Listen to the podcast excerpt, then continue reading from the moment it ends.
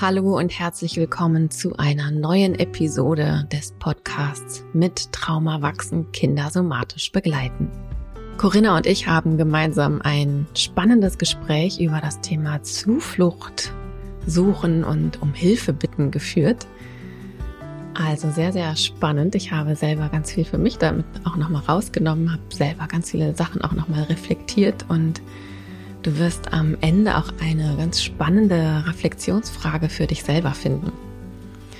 Bevor ich dich ins Hören dieser Episode schicke, sozusagen, mag ich dich aber noch auf ein paar Programmpunkte bei uns bei Helper Circle aufmerksam machen.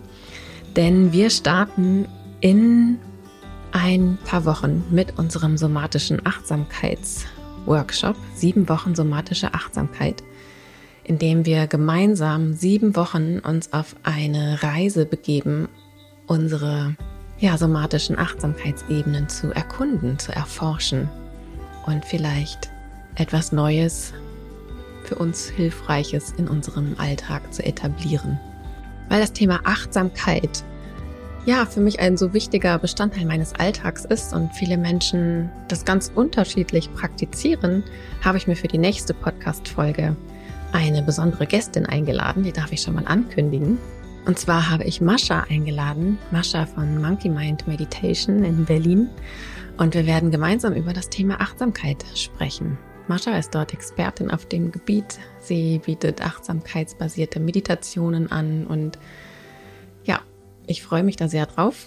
Und wenn dich das Thema somatische Achtsamkeit sowohl für dich als auch vielleicht für dein Kind oder deine Kinder interessiert, haben wir am 29. April unseren nächsten Kids-Kurs und dort werde ich ja mit euren Kindern die somatische Achtsamkeit und die SOS-Übungen ein bisschen erforschen. Und diesmal richtet sich der Kids-Kurs an etwas ältere Kinder, weil wir eben auch ein bisschen mehr ins Spüren und in den Austausch, ins Reflektieren gehen möchten. Also wenn dein Kind circa zwischen acht und zwölf Jahren alt ist, dann ist dieser Kids-Kurs für dein Kind super gut geeignet und natürlich auch, wenn du dir schon mal erste Inspirationen holen kannst, was das überhaupt ist, diese somatische Achtsamkeit. Genau, und dann gibt's natürlich nächste Woche immer, wie immer, uh, Let's Talk About Nervensystem. Diesmal mit dem Thema, wenn aus Schmusen beißen wird. Da haben wir das Thema Aggression auch mit dabei und auch bei solchen Themen da mit der somatischen Achtsamkeit draufzuschauen, das bringt in der Praxis bei mir, bei KlientInnen, bei mir selber ähm, ganz oft den Wandel. Also fühl dich eingeladen. Ich freue mich, wenn du bei der einen oder anderen Veranstaltung dabei bist. Und nun wünsche ich dir aber erst einmal viel Spaß mit der Folge zum Thema Zuflucht.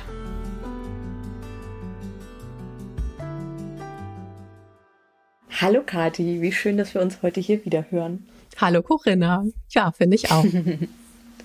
ja, du hast dir ähm, das spannende Thema um Hilfe bitten und Zuflucht suchen rausgesucht für heute. Mhm. Und ich habe schon in der Vorbereitung, äh, in meiner eigenen Vorbereitung gemerkt, dass ich es total spannend finde und ähm, freue mich sehr auf deine Antworten, auf deine Gedanken heute. Ähm, ja, wenn wir Menschen, wenn Kinder in eine Situation kommen, wo die sich, ähm, wo sie sich unsicher fühlen, wo sie Angst haben, dann ist häufig der Weg, dass sie sich Hilfe suchen, dass sie Zuflucht bei meistens auch einer erwachsenen Person suchen und dort versuchen, ihre Sicherheit wiederherzustellen. Das ist so der Kerngedanke unserer äh, Episode heute. Ganz genau. Was, was passiert da? Magst du, also was passiert, wenn, äh, wenn die Kinder Zuflucht finden? Was passiert, wenn die Kinder oder die, auch die erwachsenen Menschen keine Zuflucht finden? Ähm, da wollen wir ein bisschen genauer hingucken. Und genau, vielleicht magst du da einleitend ein paar Worte zu sagen und dann werde ich meine Fragen los. genau, ja. Gerade von Kindern kennen wir das sehr viel, dass sie nonverbal oder verbal nach Zuflucht bitten, sozusagen Zuflucht bei uns suchen, Zuflucht bei anderen erwachsenen Bezugspersonen suchen, aber auch manchmal bei jüngeren Bezugspersonen, Geschwistern. Und das ist dieser Vorgang, was da wirklich geschieht, hast du eigentlich gerade schon ja ein bisschen ge gesagt. Ne? Das Kind fühlt sich nicht mehr sicher genug und dann geht die Amygdala an, Tatütata, Amygdala, wiu, wiu, wiu, aber noch in einem relativ geringen Alarmlevel. Und der Sympathikus wird aktiviert und aber das jüngste, der jüngste Schaltkreis unseres Nervensystems, der ventrale Vagus, damit versucht wird, über soziale Kontaktaufnahme wieder einen Zustand von mehr Sicherheit herzustellen. Und ja, das passiert dann entweder, ne, ganz kleine Kinder, die schreien einfach, machen auf sich aufmerksam und sagen, hallo, hier, ich, ich brauche Kontakt. Wenn die sich dann schon ein bisschen mehr bewegen können und gezielter ihre Aufmerksamkeit einfordern können, dann ist einfach, dass sie die Arme ausstrecken oder auf den Schoß krabbeln oder zu einer Person hinkrabbeln, wenn die sich dann schon eben bewegen können. Wenn sie dann schon sprechen können, ist dann manchmal auch so dieses Arm, Arm. da ganz deutlich. In der Hoffnung, dass sie mit dieser Person wieder zurückfinden in einen Zustand von mehr Sicherheit. Und dann haben sie ja im Grunde ihr Ziel erreicht oder das Nervensystem ne, hat wieder mehr Sicherheitsempfinden da. Die Amygdala beruhigt sich wieder, der Alarm geht runter und dann ist es wieder eigentlich vorbei. Das hört sich ziemlich einfach an, finde ich. Genau. ähm, jetzt ploppt bei mir ähm, so ein bisschen die Frage auf oder dieser Gedanke von, oh man, immer will es auf den Arm, immer pff, ist es voll anstrengend, kannst du es nicht mal alleine machen? Äh, komm, da musst du jetzt lernen, das musst du jetzt lernen oder da musst du jetzt durch oder das schaffst du schon alleine. Wo, äh, also was passiert denn, wenn das nicht beantwortet wird, wenn ich das, die Frage des Kindes nicht beantworten kann oder es nicht auf den Arm nehme, nicht reagiere. Also ich glaube, da ist es das Entscheidende, wie ist die Grundfärbung? Ja, also ein Kind, was generell in einer Umgebung aufwächst, wo die Zuflucht nie landen kann oder eher, eher nicht landet. Ja, also, ah, oh, du nervst, ach Mensch, lass mich in Ruhe, ich habe schon wieder, ich habe was Wichtiges zu tun, ich bin am Handy, ich muss arbeiten. Und diese, und die Grundfärbung ist eigentlich ich bin nicht erreichbar für dich. Mhm. Das macht natürlich was ganz anderes, als wenn die Grundfärbung ist, hey, ich bin da für dich, oh, aber jetzt kann ich gerade nicht. Oh, jetzt mhm. ist es mir gerade zu viel. Und es ist natürlich auch eine Grundfärbung, die man vermittelt als erwachsene Bezugsperson, dieses generelle, oh, komm, komm selber klar. mhm. Ach, das ist doch völlig unbegründet, deine Angst hier. Ja, also dieses Absprechen der Not im Grunde. Hm. Und wenn wir aber die Not sehen und gleichzeitig kommunizieren, oh, ich habe gerade gerade keine Kapazität dafür, dann ist das ja was grundsätzlich total anderes. Also ich glaube, mhm. ne, es geht wirklich um diese Grundhaltung, diese Grundstimmung, die das Kind im Laufe der Kindheit erfährt. Und mhm. dass man mal, also das kenne ich ja auch von mir selber, ich habe nicht immer äh, fünf Arme und Ohren für meine Kinder irgendwie gehabt, die es manchmal gebraucht hätte. Und da habe ich neulich im Gespräch mit Nora Imlau, als die bei mir im Podcast war, hatten wir auch die Situation, so, äh, oder kam in, in, im Gespräch darauf, dass sie erzählte, dass Kinder das durchaus merken, ob man nicht will oder nicht kann. Ah, okay. Also, ne, dass gerade wenn man zum Beispiel mehrere, wenn es mehrere Geschwisterkinder irgendwie gibt oder Adoptivgeschwister, Pflegegeschwister, und äh, ja, da ist ja automatisch die Situation, dass man nicht allen irgendwie gleichzeitig gerecht werden kann. Mhm. Und da vielleicht mehrere gleichzeitig um nach Zuflucht suchen. Mhm. Und dass sie dann aber wirklich das unterscheiden können. Und das ist etwas, was diese feinen Nervensystemsantennen, auch der ventrale Vagus eben mit unterstützt, dass sie erkennen können, okay, die Person kann gerade nicht oder die sieht meine Not gar nicht und will mir nicht helfen. Und das ist ja das, was du auch meintest, ich kann das aussprechen, was den Kindern häufig schon weiterhilft, ne? dass ich mhm. sage, ich sehe, du hast gerade Not oder ähm, was auch immer ich erkenne in dem Kind ähm, und ich kann nicht. Genau. Das finde ich eine ganz wichtige Information auch, weil das ja auch sagt, meine Bedürfnisse haben auch Platz und ich muss nicht bei jeder Frage nach Zuflucht oder um Hilfe auf das Kind ganz zwingend eingehen, damit ich ihm nicht schade. Ne? Also ich darf auch tatsächlich ein Nein rausgeben oder ein Ich sehe dich und ich komme später, weil auch das ist ja mm, was, was Erwachsene, glaube ich, häufig unter Druck setzt. Ne? Wenn sie, oh, ich mhm. muss immer die Bedürfnisse meines Kindes sofort erfüllen und immer, wenn es fragt, muss ich jetzt um Gottes Willen Ja sagen, damit es nicht einen Schaden davon bekommt, weil ich ihm mal nicht geholfen habe. Ja, und auch da habe ich mit Nora drüber gesprochen. Wir verlinken euch die Folge mal in den Show Notes. Ähm, es ist ja total wichtig auch, dass Kinder mit Frustrationen mhm. und Nichtbedürfniserfüllung um einen Umgang lernen. Ja, das, ich meine, das Leben ist ja nicht so, dass, oh, ich habe ein Bedürfnis und wow, es wird sofort erfüllt. Das ist ja einfach auch total äh, lebensfern. Hm. Und es kommt aber da immer auch drauf an, und Nora hat es mit, ähm, es braucht diese Mikrofrustration. Die Frustration darf natürlich nicht zu groß sein. dass den Schritt, den die Kinder dann alleine irgendwie handeln müssen. Aber kleine Mikrofrustrationen, da lernen Kinder eben in einem titrierten Maß mit Frustrationen umzugehen.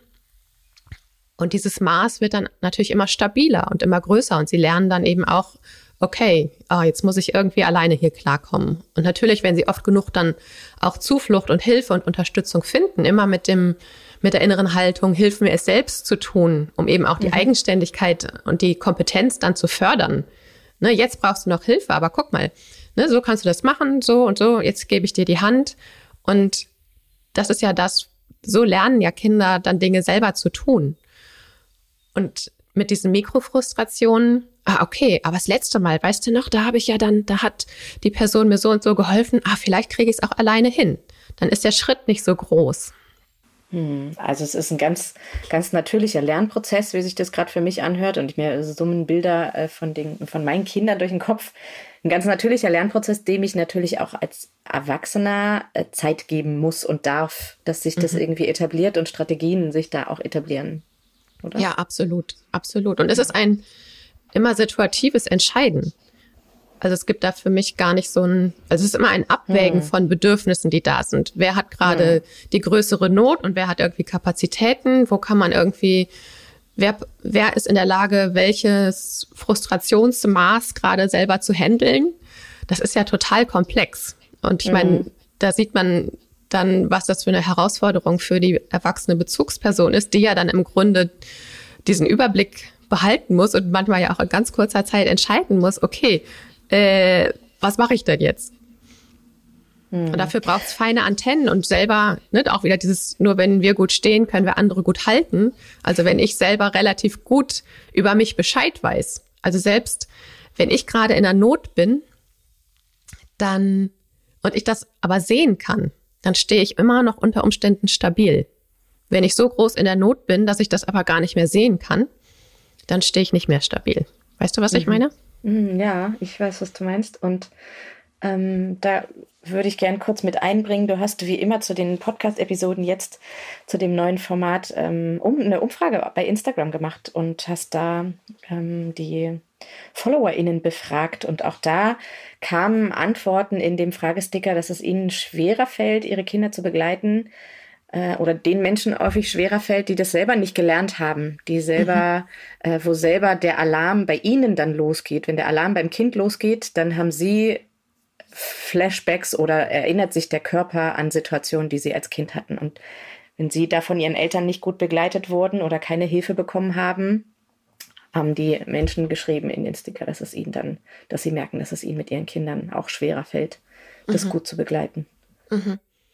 Ja, kenne ich absolut, kenne ich auch aus der Praxis. Ähm, äh, genügend Elternteile, Pflegeeltern, Adoptiveltern, denen das ganz ähnlich geht. Und es ist ja dann immer ein spannender Moment. Können wir das als erwachsene Bezugsperson als nett freundlichen, nette freundliche Einladung annehmen, mhm. uns da selber mit uns zu beschäftigen? Ähm, oder ist es so unangenehm und löst es so unangenehme Dinge aus, dass wir einfach nicht hingucken können auch. Ja, was ja auch mhm. total natürlich ist. Und da ist es natürlich eigentlich, und ich weiß, wie schwer das manchmal ist, ne?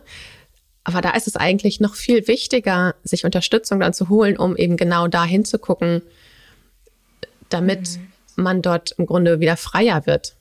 Mhm. Und, und dabei hilft ja auch, dass des Nervensystems wissen, das, was du jetzt erklärst, wenn ich auch sehe, das Kind ist tatsächlich in Not, wenn ich das als Erwachsener verstehen kann. Das Kind ist in Not und sucht nach Hilfe in dem Moment, wo es vielleicht total nervig wirkt und auf den Arm will oder mir am Rockzipfel hängt oder mir ständig hinterherläuft und nirgends alleine hingeht und ich dann genau da nochmal gucken kann, warum macht es mich denn eigentlich äh, so nervös oder warum macht es mich denn gerade sauer? Hat das vielleicht gar nicht viel mit dem Kind zu tun, sondern löst das Kind nur die Situation aus?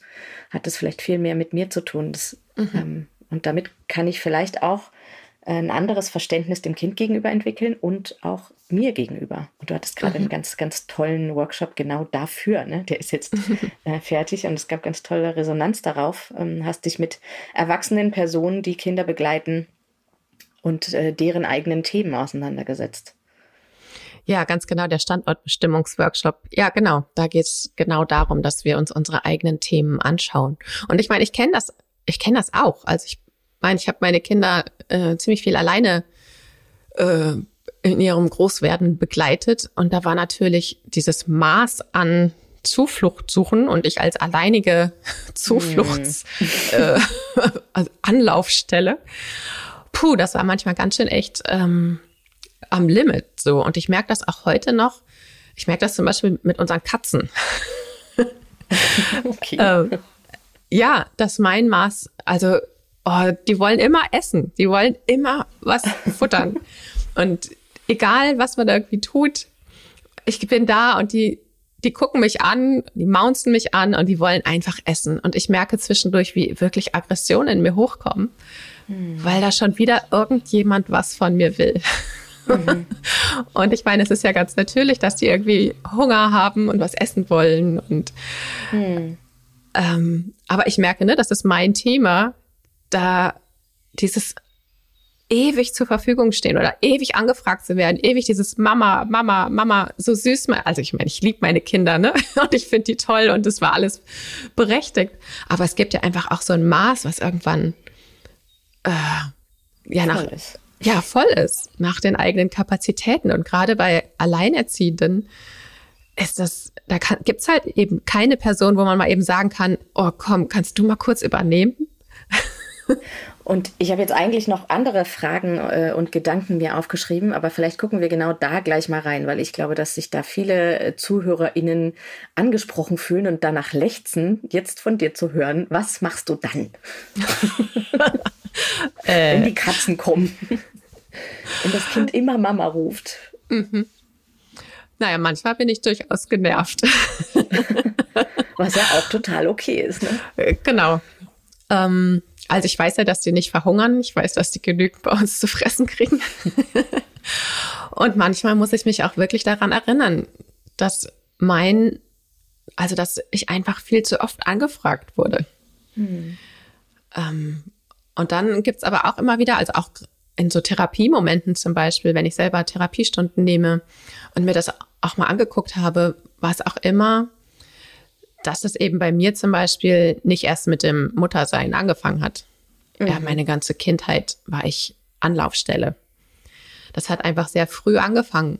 Und da ist das Maß eigentlich schon voll gewesen. Und in der Kindheit war es zu viel für mich. In der, als Erwachsene war es eigentlich, glaube ich, gar nicht zu viel für mich. Aber vielleicht schon wahrscheinlich in, an, an ja doch, mehr, mehr Stellen. Aber dieses, was es heute noch so schwierig für mich macht, das liegt, glaube ich, wirklich in meiner Kindheit. Und wenn ich merke, dass mir das richtig, richtig Probleme macht, dass ich quasi nicht mehr frei im Kontakt mit jemandem dann sein kann und schon innerlich die Augen rolle, wenn wieder irgendeine Anfrage kommt oder sowas, dann weiß ich, dass das muss ich mir angucken. Hm. Und so ganz konkret für den Alltag, wenn da jetzt das Kind vor einem Elternteil steht und zum hundertsten Mal heute Mama fragt oder auf den Arm möchte und ich kann gerade nicht, ich ähm, bevor ich da losplauze und vielleicht irgendwie laut rummecker, dass es jetzt aber reicht. Ähm, genau, was hast du da eine mhm. Idee? Was, was können wir tun? Ich denke ganz spontan an die SOS-Übungen, aber du hast genau. auch noch. Genau, die SOS-Übungen sind natürlich, können auch da hilfreich sein oder wirklich einen Schritt zurückgehen und hm. tief ausatmen zum Beispiel um diesen kurzen Moment Abstand, also diesen, auch diesen Moment Pause zwischen Impuls und Handlung herzustellen. Ja, da ist der Impuls rumzublöken und der ist ja total verständlich in vielen Situationen auch mhm. und es aber vielleicht nicht auszuführen, sondern sich selber diesen Impuls erlauben und dann aber so viel Abstand dazu zu bekommen, dass wir ihn nicht ausführen müssen. Mhm. Und dann ist es ganz oft, dass wir ein bisschen mehr Ressourcen zur Verfügung haben, wieder auch ein bisschen mehr ins Mitgefühl kommen können. Und vielleicht ist es möglich zu sagen, puh, ich sehe deine Not, ich sehe, dass du gerade irgendwas von mir brauchst, ich sehe gerade, dass ich das gerade, ich, mir ist das gerade zu viel. Weißt du was, hast du Lust, dass wir uns einfach gerade aufs Sofa setzen und nix machen? Ja. Ist das eine Möglichkeit oder ist es möglich, dass ich kurz einen Moment für mich habe und ich komme in fünf Minuten zu dir? Es kommt, ne, es ist natürlich immer altersabhängig vom Kind. Es ist immer abhängig davon, was das gerade überhaupt für eine akute Not irgendwie ist. Aber manchmal ist es vielleicht möglich. Und ich bin immer wieder, da spricht jetzt die Mama aus mir, immer wieder erstaunt, wie viel in solchen Situationen möglich ist. Also mhm. wie du sagst, das ist altersabhängig und ich habe so oft auch an meinen Sohn weitergegeben, boah, ich kann gerade nicht. Was, was können wir jetzt machen? Hast du eine Idee? Ich mhm. lass uns mal zusammen gucken.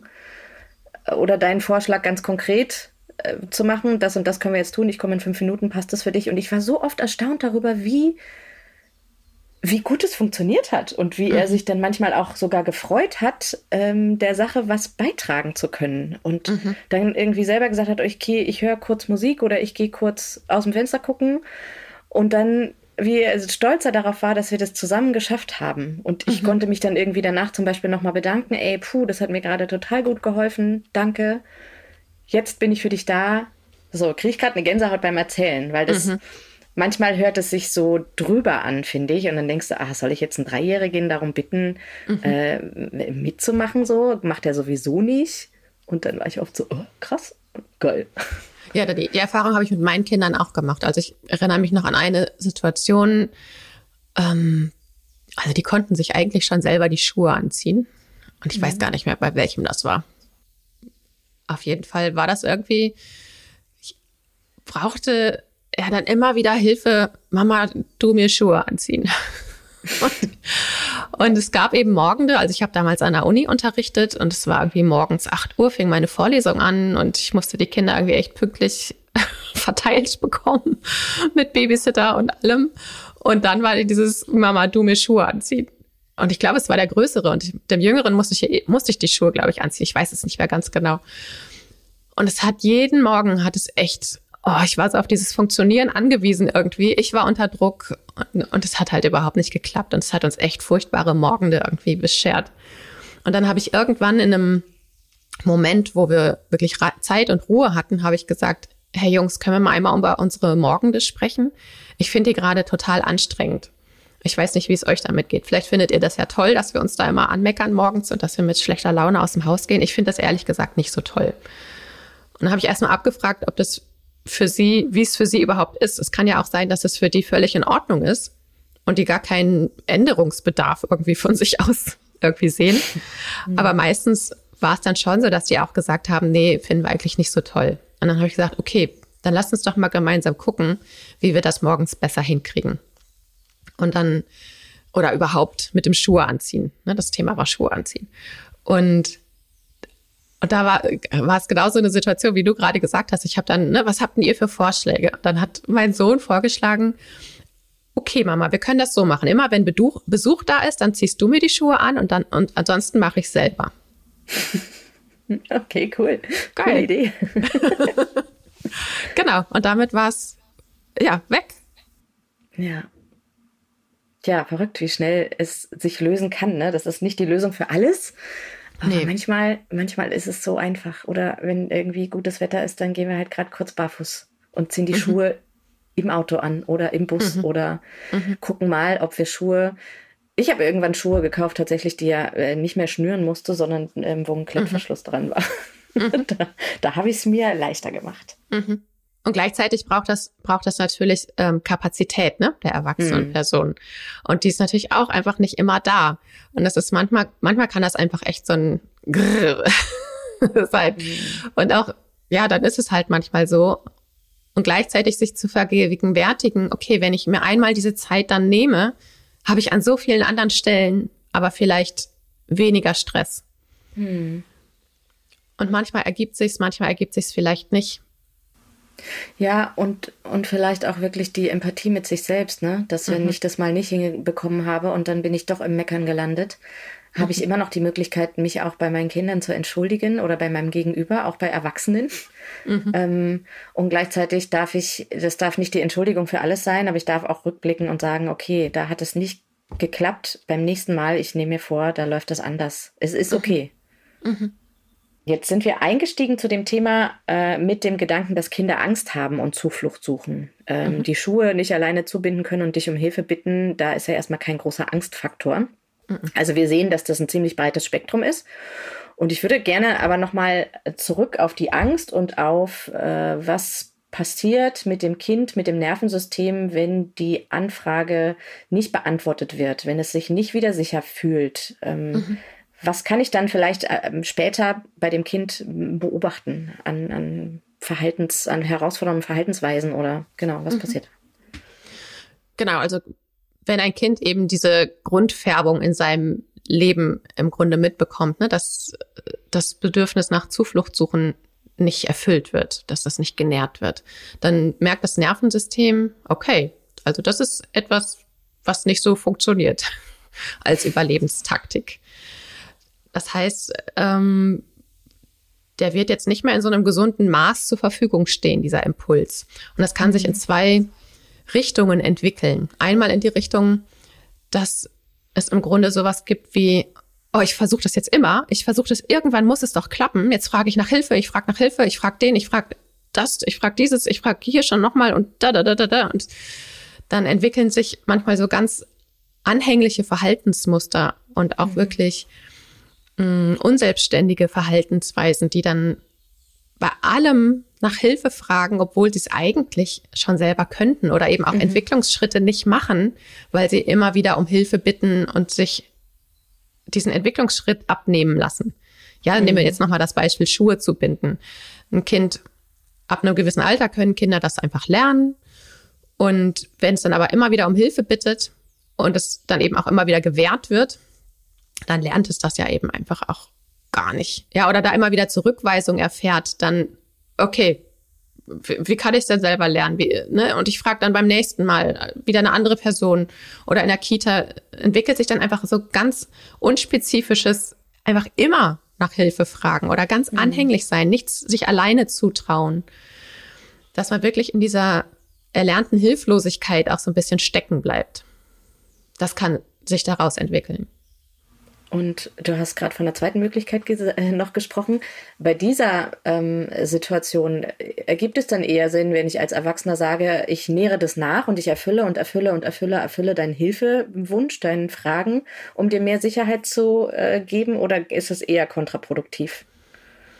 Also ich erlebe das meistens, wenn Kinder in der Ursprungs- oder in ihrer Familie, in, da wo sie aufwachsen, das nicht grundsätzlich erlebt haben, dass Zuflucht funktioniert, dass sie dann zum Beispiel im, in der Kita sehr, sehr anhänglich sind. Und dass dann ErzieherInnen damit konfrontiert sind, ständig gefragt zu werden, ständig ein Kind am Bein kleben zu haben mhm. und in dieser Unselbstständigkeit zu sein. Und dort gibt es natürlich die Möglichkeit, also Kapazitäten vorausgesetzt, ja. ähm, dass diesem Kind Zuflucht gewährt wird mit der inneren Haltung eben auch, hilf mir es selbst zu tun. Hm. Und eben nicht in dieser Hilflosigkeit zu lassen. Ich meine, ne, und dieses Muster gibt's eben auch manchmal, dass Kinder in diesem Kleinsein so gelassen werden. Hm. Ach, ist ja auch so süß, ne? Äh, dass ich die, dass ich die immer noch füttere oder immer noch, hm. oder manchmal, manchmal sehnen sich auch Erwachsene ja danach, gebraucht zu werden. Ja. Ja, und wenn dann da so ein Kind ist, was immer, was immer Hilfe braucht, ist das eine Aufwertung der Person, die gebraucht werden möchte. Ja. Und da kann sich dann eben wie so das ungesunde Muster weiter fortsetzen. Und da ist es natürlich dann einfach hilfreich, wenn die Person auch ihr Verhalten gut reflektieren kann und da bestenfalls eben keine eigenen Bedürfnisse hat, die ja darüber gestellt werden Mhm. Und das passiert natürlich unbewusst. Ne? Also wenn, wenn man mit Menschen darüber spricht, das, das will niemand. Aber es sind eben ganz oft diese unbewussten Muster, die wir ja eben auch noch selber mit in uns drin tragen. Und dann ist es wirklich hilfreicher für das Kind, da auch Mikrofrustrationen zu erleben, aber im richtigen Maß. Ne? ach komm, ich zeig dir, wie das geht und den ersten Schritt kannst du vielleicht selber schon machen. Und wenn du nicht weiterkommst, mhm. helfe ich dir weiter. Mhm. Aber probier es erstmal selber. Guck, so und so machst du das. Oder ne, ich bin da. Wenn es einfach nur um Präsenz geht, zum Beispiel, ich bin da und ähm, ich muss aber jetzt auch gleich woanders hingehen. Ne, mhm. Kannst mitkommen oder sowas. Ich lasse mich jetzt nicht hier 100 Prozent bin ich nur für dich da. In der Kita ist das ja zum Beispiel gar nicht möglich. Mhm. Aber da kann man irgendwie gucken, wie kann man diese Verbindung und trotzdem Eigenständigkeit, mhm. dass dies gleichzeitig entwickelt wird. Ja, und was ich auch gerade noch äh, für einen Gedanken hatte, ist, ähm, vielleicht auch andere Kinder mit einzubinden. Das war bei uns zu Hause auch irgendwie immer ganz cool. Frag mal nicht mich, sondern frag mal den und den. Mhm. Ähm, und dann haben die sich gegenseitig zum Beispiel die Schuhe angezogen, dann waren sie verkehrt rum oder was auch immer, ne? aber, mhm. aber das fanden die dann irgendwie auch wieder ganz witzig. Und ich mhm. war das los quasi, das Thema. Mhm. Für diesen Moment so. Mhm. Ja. Und ich habe äh, zu meinem Sohn auch manchmal, mich hat es zum Beispiel herausgefordert, wenn er gesagt hat, ich kann das nicht. Und ich wusste genau, er kann das. Und ich dachte immer, oh, natürlich kannst du das, du willst es noch nicht. oh, das hat mich oft so sauer gemacht. Und dann habe ich irgendwie das auch zurückgegeben, ne? Bestenfalls nicht im, im Meckerton, aber so, oh, ich weiß, dass du das kannst, aber vielleicht möchtest du gerade, dass ich dir trotzdem helfe. Und mhm. okay, jetzt kann ich dir helfen oder ich traue dir zu, dass du es alleine machst. Heute kann ich dir gerade nicht helfen. Manchmal habe ich auch gesagt, heute möchte ich dir gar nicht helfen. Also genau, das ist mhm. irgendwie so die, die Mischung aus, ne? Genau, da, da sind wieder diese Mikrofrustrationen. Ne? Welche Frustration ist das Kind in der Lage zu, zu handeln?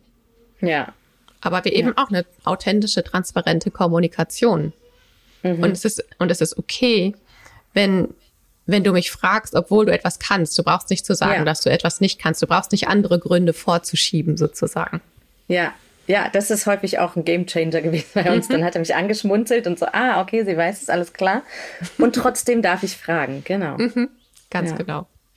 Ja. ja. Und das zweite Extrem, was sich entwickeln kann, oder die zweite äh, Richtung oder Tendenz, die sich entwickeln kann, wenn dieser Zufluchtsimpuls eben überhaupt nicht ja, landen kann, sozusagen. Ne? Also die Grundfärbung so ist.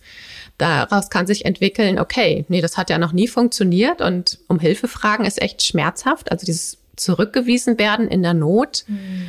und alleingelassen werden, Verlassenheitsgefühl ist da ganz oft mit verbunden wirklich in der Not alleine gelassen zu werden, das ist für Kinder also deutlich über Mikrofrustration. Also ich würde eher mhm. sagen Maxi-Frustration und kann überwältigend einfach sein.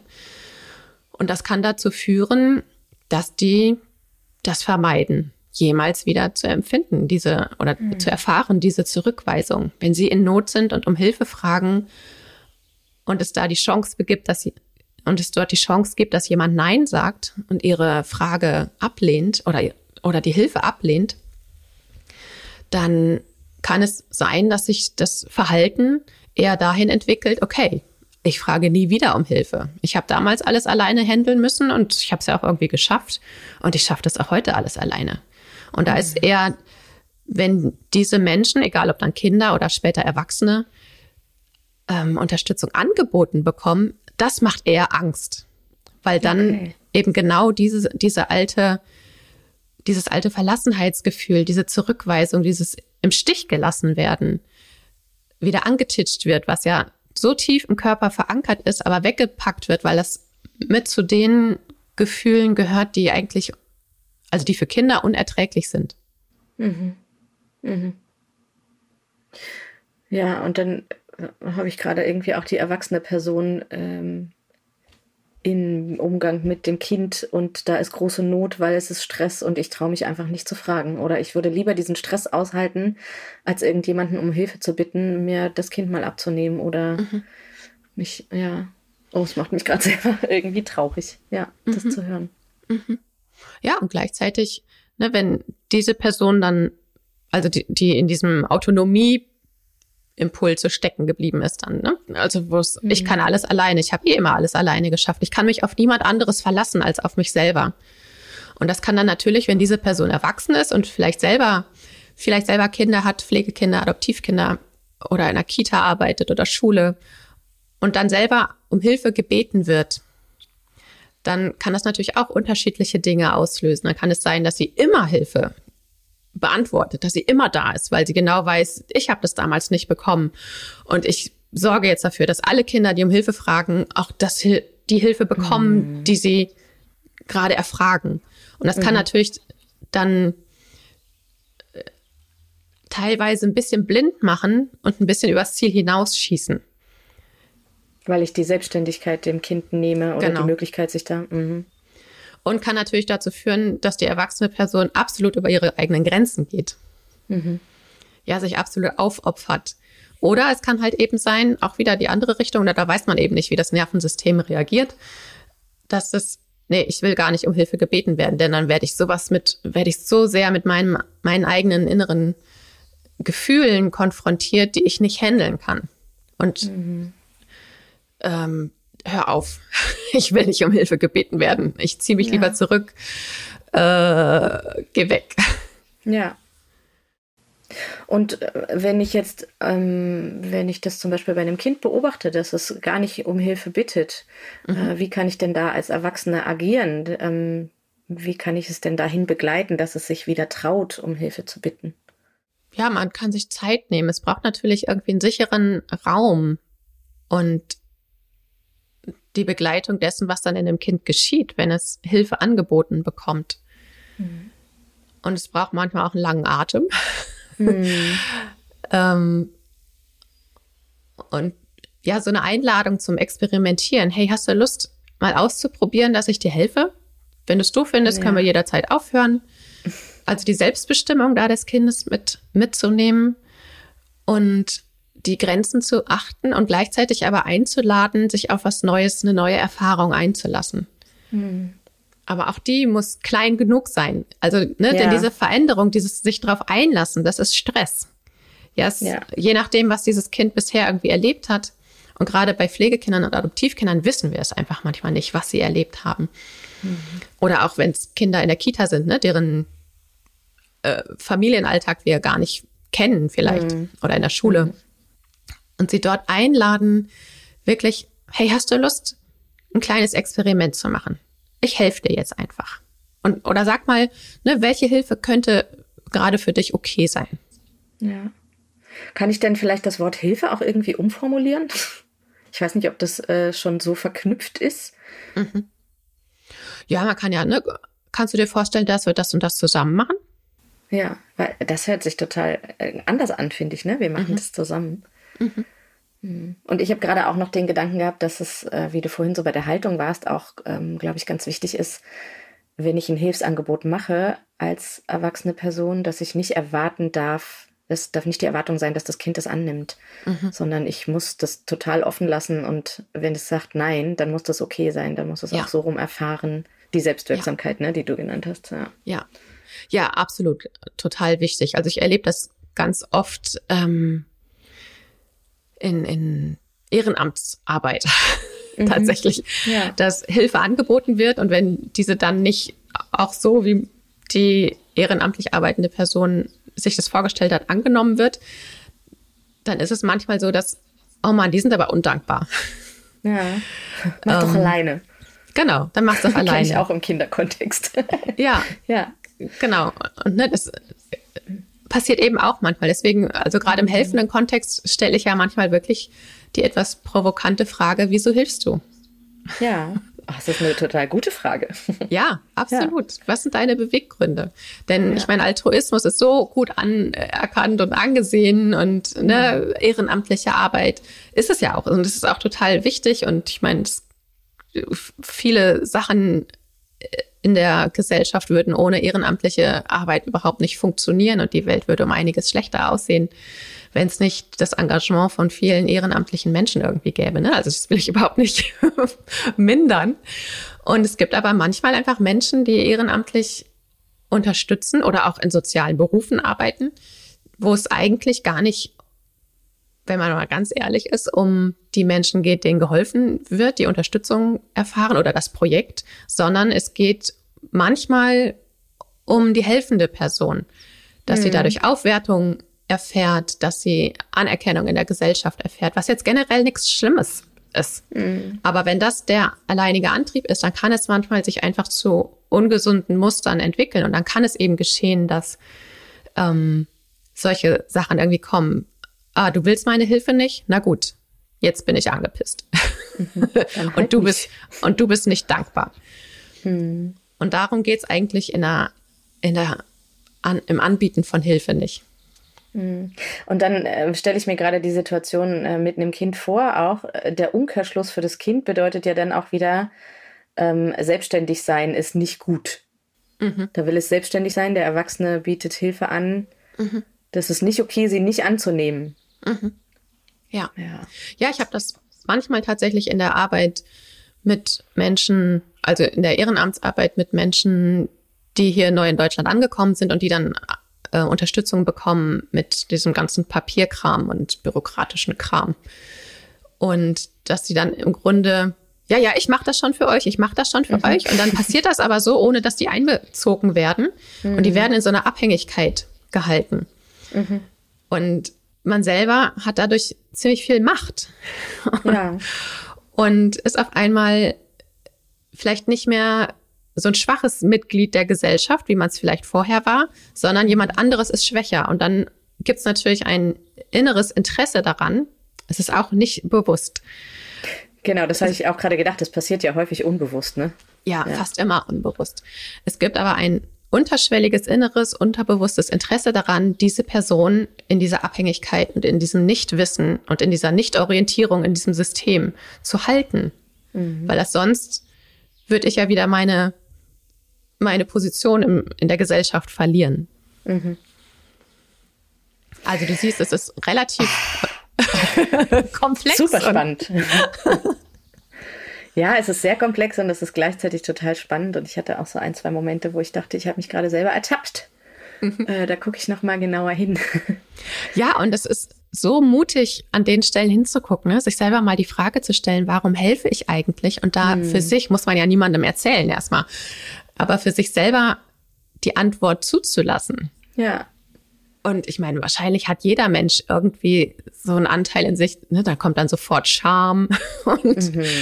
und das ist okay. Aber ja. für sich erstmal zuzulassen, hm, stimmt. Ja, immer wenn ich, ich krieg dann besonders viel Aufmerksamkeit, wenn ich einen extra Kuchen backe, wenn ich meine Hilfe irgendwo hier anbiete und da anbiete und oh ja, toll, ach Mensch, du bist so ein toller Teil dieser Gesellschaft. Ich bekomme Aufwertung dafür. Mhm. Was passiert, wenn das nicht geschehen würde? Was ist, wenn meine Hilfe ohne, also die würde ankommen, die Hilfe. Sie hätte den Effekt bei der Person oder bei dem Projekt, aber ich würde dafür nichts zurückbekommen. Mhm. Was macht das Puh. mit mir? Ja. ja. Ja, das sind mutige äh, Prozesse, auf die man sich da einlassen kann. Ja. Danke. es arbeitet in meinem Kopf und wahrscheinlich auch bei den, in den Köpfen der ZuhörerInnen. Ah, das war schön, Kathi. Vielen, vielen Dank. Ja, ich danke dir. Dann ähm, bis zum nächsten Mal. Ja, ganz genau. Vielen Dank fürs Zuhören auf der anderen Seite der Kopfhörer. Und ich freue mich, wir freuen uns auf ja, weiteres Zuhören mit euch. Vielen Dank für all die Rückmeldungen zu unseren Podcast-Folgen. Wir hören immer mal zwischendurch, oh ja, ich bin über den Podcast zur Helper Circle gekommen und ja, ich habe den schon ganz viel weiterempfohlen oder ich gebe gerade relativ viele Vor-Ort-Fortbildungen für im Schulkontext und dann taucht ja, tauchen immer mal wieder Menschen auf. Ja, ja, ich kenne dich schon aus dem Podcast. den hat mir eine Mutter weitergeleitet oder ne, im Kollegium hören wir den zusammen manchmal. Ist also so ganz witzige ähm, Rückmeldungen, die ich manchmal bekomme, über die ich mich immer sehr, sehr freue. Und wir freuen uns natürlich auch immer über Kommentare und Sternchen bei Apple Podcasts, Spotify und wie sie nicht alle heißen. Macht gerne weiter fleißig, denn das hilft dem Podcast wirklich weiter in die Welt zu kommen. Und bis zur nächsten Folge wünsche ich dir, wünschen wir dir, dass du es schön hast. Und bis bald. Tschüssi. Tschüssi.